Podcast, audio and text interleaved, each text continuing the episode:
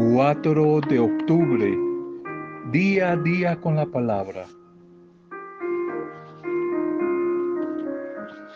Pensando, estudiando un poco más a las personas que se han desarrollado, han triunfado en la vida, veremos que este tipo de personas están totalmente dedicadas a su objetivo, tienen clara su meta.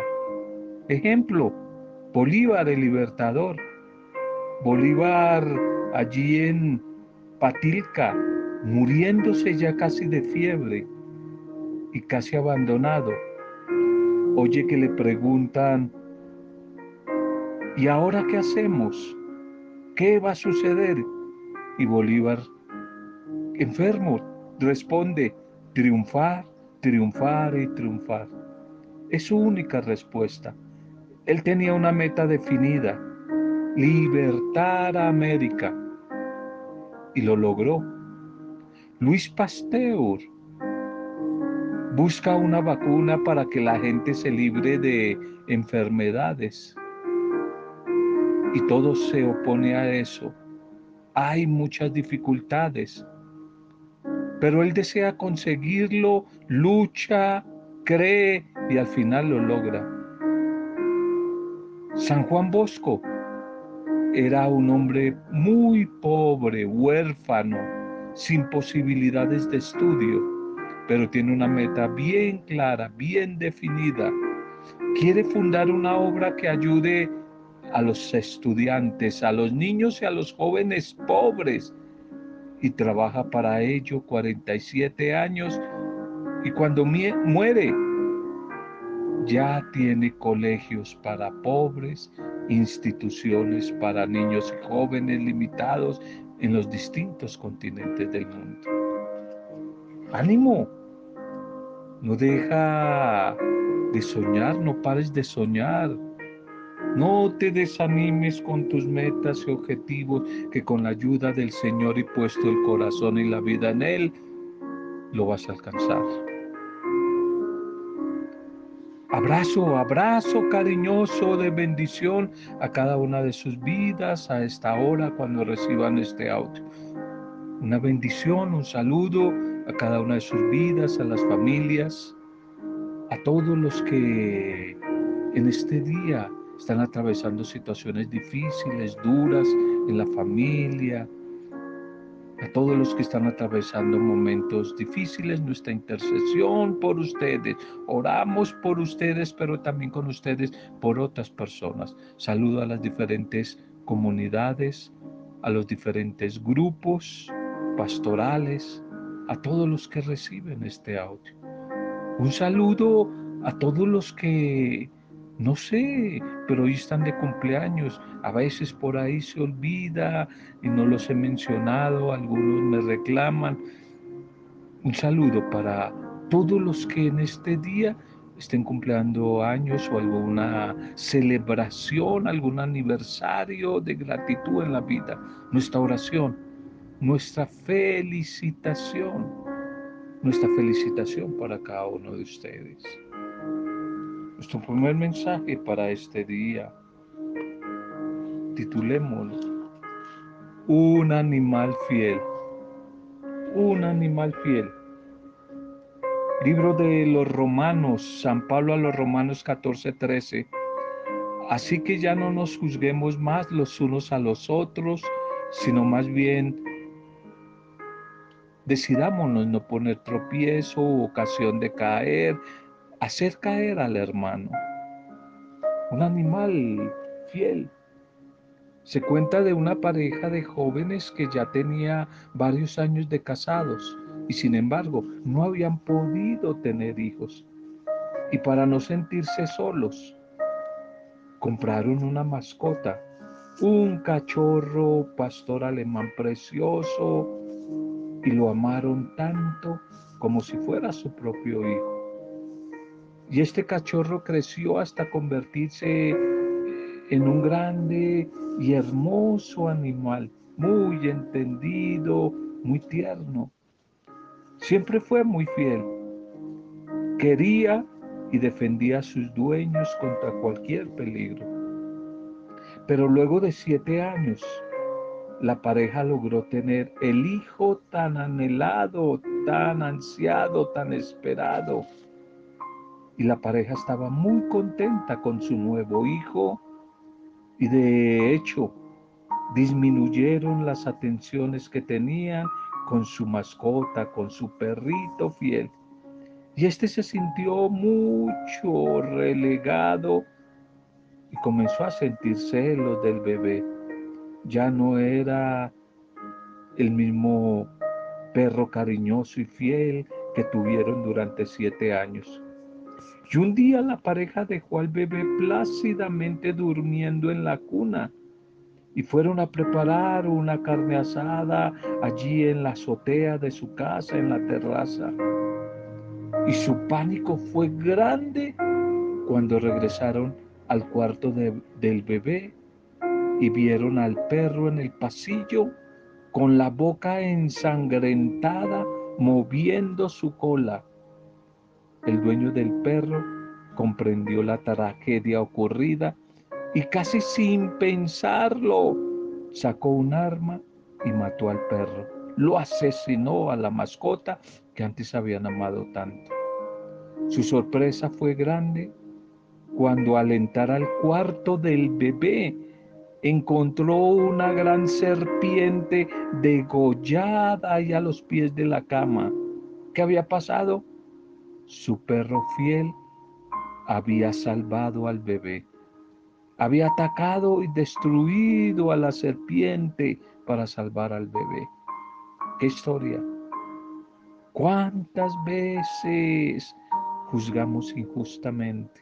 Condenamos injustamente, lanzamos juicios injustamente y a veces lo que es peor, las juzgamos y condenamos sin investigar a qué se debe su comportamiento, cuáles fueron sus pensamientos y sus sentimientos. A veces nos quedamos con la primera imagen y con la primera eh, información que nos dan los otros. Y nunca escuchamos la otra, la otra cara. No escuchamos a los demás cómo juzgamos. Muchas veces las cosas no son tan malas como a simple vista parecen, sino todo lo contrario. Somos tentados a juzgar apresuradamente. ¿Cuántas relaciones han sido rotas? Relaciones maravillosas, amistades de pareja, han quedado heridas por juicios apresurados por eso el Espíritu Santo dice en la palabra, ya no juzgues más. Y si en algo hay que ser apresurado, dice el texto de Romanos 14, es en decidir no ser piedra de tropiezo u ocasión de hacer caer a tu hermano, condenarlo antes de escucharlo, de averiguar un poco más. Es que con nuestros comentarios a veces tan ácidos, tan mortales, le hacemos caer, siéndole tropiezo. Y las palabras hirientes que con imprudencia dejamos salir de nuestros labios, difícilmente se pueden volver a corregir. Nunca volvamos a olvidar que las palabras que salen de nuestra boca pueden ser tan mortales como una espada. Puede ser muy mortales. Un adagio o refrán, especialmente español, reza, más mató la lengua que la espada. Claro que sí. Más mató pasado, pero también presente. Más sigue matando la lengua, el apresurarnos, el juzgar, que la espada. Vamos a la propuesta de la liturgia de la iglesia para este día. Titulemos el mensaje. ¿Qué significa amar al prójimo? ¿Qué significa amar al prójimo? hoy vamos a ver otro profeta Jonás, ¿te acuerdas? El de la ballena, ¿te acuerdas? Jonás capítulo 1, 1 al 2 y 1, 11. Se levantó Jonás para huir lejos del Señor.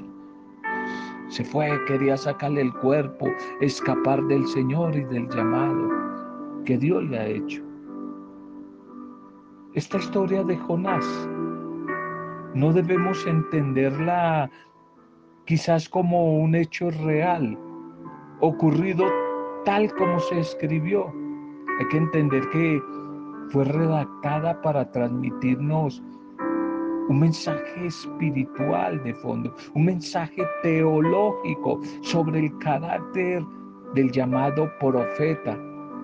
Y es la palabra misma de Dios la que impulsa y la que mueve a los escogidos.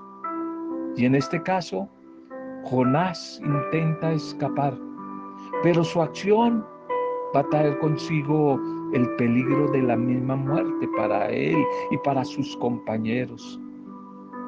Permanecer dormido y no invocar a Dios indica la persistencia en el deseo de escaparse, de huir, de fugarse, de sacarle el cuerpo a ese llamado. Y finalmente reconoce su falta y propone la solución. Y el Señor la acepta. Ese es el signo del mar que se calma y salva a Jonás de morir. Todo esto sirvió finalmente para que unos paganos reconocieran al verdadero Dios. Ser escogido por Dios no es siempre un privilegio. Esto nos implica luchas, trabajo arduos, no va a ser fácil. Y más en nuestra sociedad regida por tantos criterios materialistas, consumistas, hedonistas.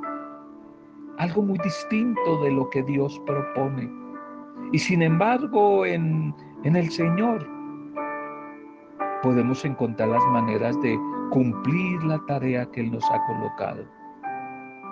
Donde menos pensamos, a veces donde menos creemos que no puede haber nada bueno, nos vamos a llevar una sorpresa. Nos encontraremos corazones dispuestos al mensaje, como en medio de aquellos marineros de la historia de hoy en Jonás, hombres rudos, hombres idólatras. Cuando Jonás recibe este encargo, esta tarea por parte de Dios de ir a Nínive y anunciar allí el castigo de Dios, no se le ocurrió otra cosa mejor que escaparse, que huir. Y por eso toma el primer barco que zarpa por el Mediterráneo, precisamente hacia tierras de Tarsis. Y ante la tempestad que se forma, los marineros aparecen como personas buenas, que temen a sus dioses, les oran, les rezan, les ofrecen sacrificios y además respetan a Jonás, a pesar de que se ha declarado el culpable. Y hacen todo lo posible por salvarlo. Y por último, lo tienen que arrojar al agua.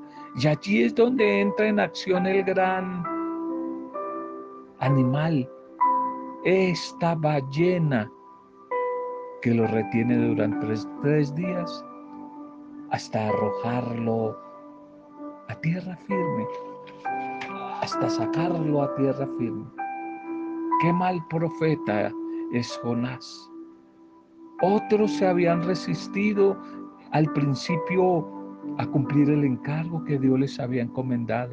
Siempre con la enfermedad que hablamos un día, la excusitis aguda que todos la tenemos. Como Moisés, como Jeremías, como Elías, que se refugió, se escondió, huyó allí al desierto, se escondió en una, en una cueva, acobardado, y caminó hasta el monte Ored. Pero a nadie se le había ocurrido tomar un barco en dirección contraria a Nínive, que era donde Dios lo quería. Tal vez el único personaje judío de la parábola es el único que se resiste a Dios. Es una lección para nosotros hoy. Cada uno tiene su propia misión. Ser de alguna manera testigos del Dios vivo en este mundo. Si yo fallo, y por negligencia, por pereza, por miedo o por lo que sea, no hago lo que Dios quiere que haga allí en mi familia, en la sociedad, en la comunidad. Entonces, ¿quién hará ese trabajo? ¿Se quedará ese trabajo por hacer? Y habrá personas que por mi culpa no se enterarán del plan salvador de Dios. Claro que es difícil la misión, tal como está el mundo hoy.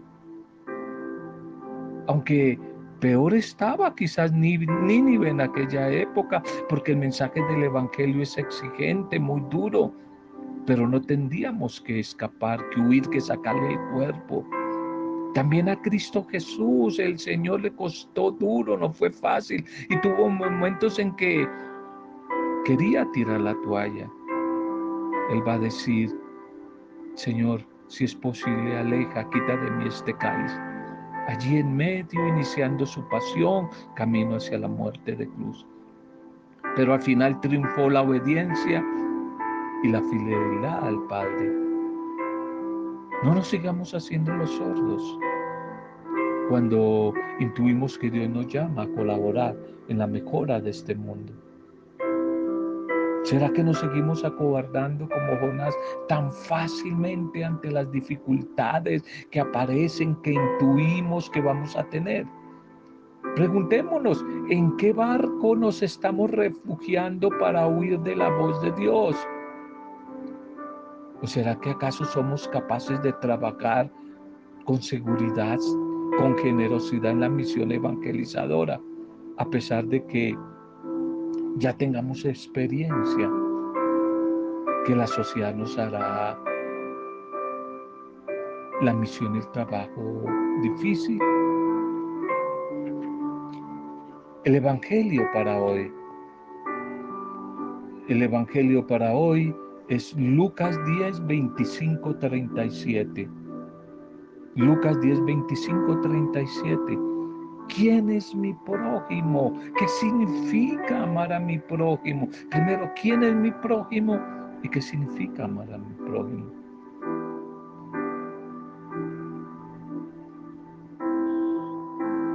La parábola de hoy que nos presenta Lucas y su comunidad es un ejemplo para descubrir, para enseñarnos quién es mi prójimo.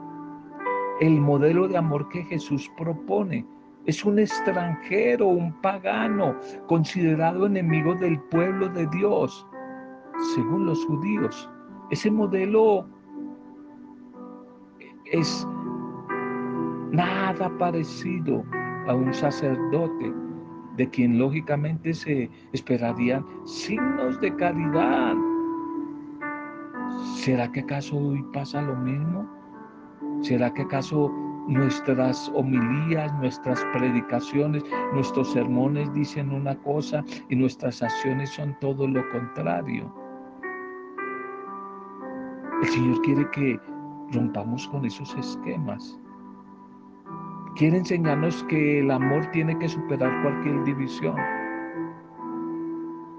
En ese mensaje tiene que quedar claro que la vida es el valor absoluto. Por tanto, se debe superar las diferencias étnicas, patrióticas, políticas, filosóficas, de religión, de todo índole,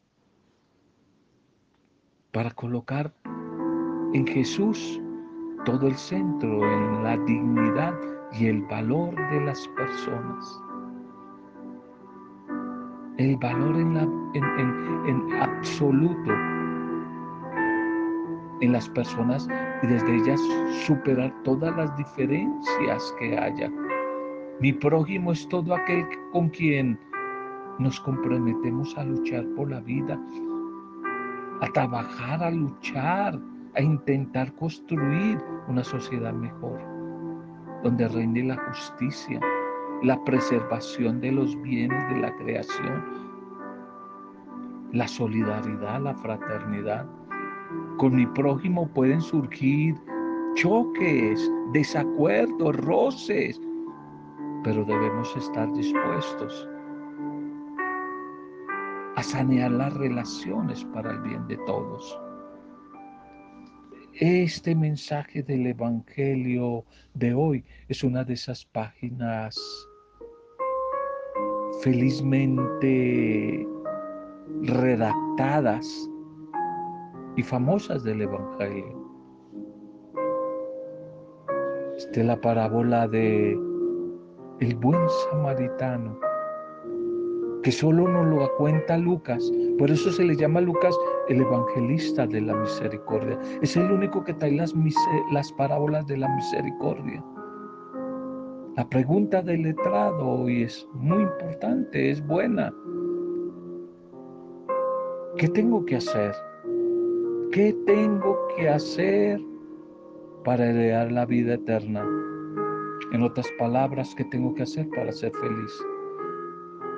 Y Jesús en un primer momento lo remite a la ley del Antiguo Testamento, a unas palabras que los judíos repetían cada día, famoso Shema, Shema Israel, escucha Israel, amar a Dios con todo tu corazón y amar al prójimo como a ti mismo. Deuteronomio capítulo 6, verso 5 y Levítico 19, 18. Jesús hace que el letrado llegue por su cuenta a la conclusión del mandamiento fundamental, que no es otro sino el amor. Es el amor en esas tres dimensiones. A Dios, al otro y a mí mismo. A Dios, a mí mismo, a mí mismo, a Dios y al otro.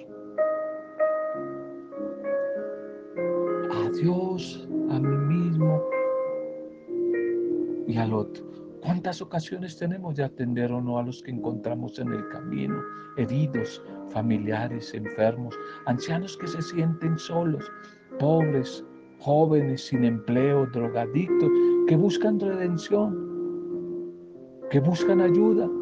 Muchos no necesitan ayuda económica, no toda la vida es eso, sino nuestro tiempo, una sonrisa, una mano tendida, una palabra amiga, que ojalá que encontremos en nuestro camino descubramos que es un Jesús herido al cual tengo que atenderle, tengo que ayudarle y me atrevo a no seguir de largo. Un amigo, un familiar que está viviendo un momento difícil, un enfermo a quien visitar, un cautivo en la cárcel. Claro que resulta más cómodo seguir nuestro camino como el levita y el sacerdote. Ya sé que como que no hemos visto los ciegos, los sordos, los locos y seguir de largo, porque seguro que tenemos cosas importantes que hacer. Eso les pasaba al sacerdote y al levita, pero también al samaritano. Y este se paró, se detuvo, tuvo compasión y los primeros no. Preguntémonos, ¿es en el encuentro personal con Cristo lo que motiva a mi vida y a la comunidad a actuar amando al prójimo? Seguimos discutiendo conceptos sin poner manos a la obra, en el amor hecho acción con el necesitado. Démosle gracias al Señor por su palabra, por su mensaje en este día este día maravilloso, día franciscano, día de Francisco de Asís, qué día maravilloso este, uno de sus discípulos maravillosos, Francisco de Asís, Francisco, el enamorado de la naturaleza, de los animales, el patrón de toda la ecología, de los pobres que siendo rico renunció a sus riquezas para con sencillez hacerse pobre. Y con su testimonio de vida hizo denuncias a la iglesia, a cierto sector de la iglesia que vivía en opulencia. Un tipo maravilloso. Esta espiritualidad franciscana que a muchos nos ha enamorado. Hoy damos gracias al Señor, saludamos y felicitamos a toda la comunidad franciscana en su día. Padre, gracias, te alabamos, te bendecimos, Señor Dios de la vida por tu mensaje de hoy, tu palabra, la enseñanza, el testimonio de Francisco de Asís en este día. Muchas gracias que a través de tu palabra seamos bendecidos, sean bendecidas nuestras familias, comunidades, los niños, los ancianos, los pobres, los enfermos, la ecología, la naturaleza, los animales,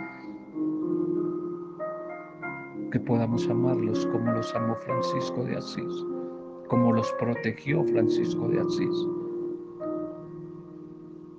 Bendice, Señor, a todos los que nos han pedido oración y bendice, Señor, a los que hoy están de cumpleaños, celebrando algún tipo de aniversario. Muchas gracias. Bendito, alabado y adorados sean todos nuestros enfermitos, los que se nos preparan para cirugía, como Lucerito allí en Calarcá, como Rosarito, Rosario Rojas y toda su familia, hoy estamos orando por ellos. Y lo hacemos desde el poder intercesor del Espíritu Santo para gloria, alabanza y adoración tuya, Padre Dios, en el nombre en el nombre de Jesucristo, nuestro Dios, nuestro Rey, nuestro Salvador, el Mesías, con acción de gracias y alabanzas, en compañía de María, nuestra buena Madre. Amén. Roberto Zamudio, de día a día con la palabra.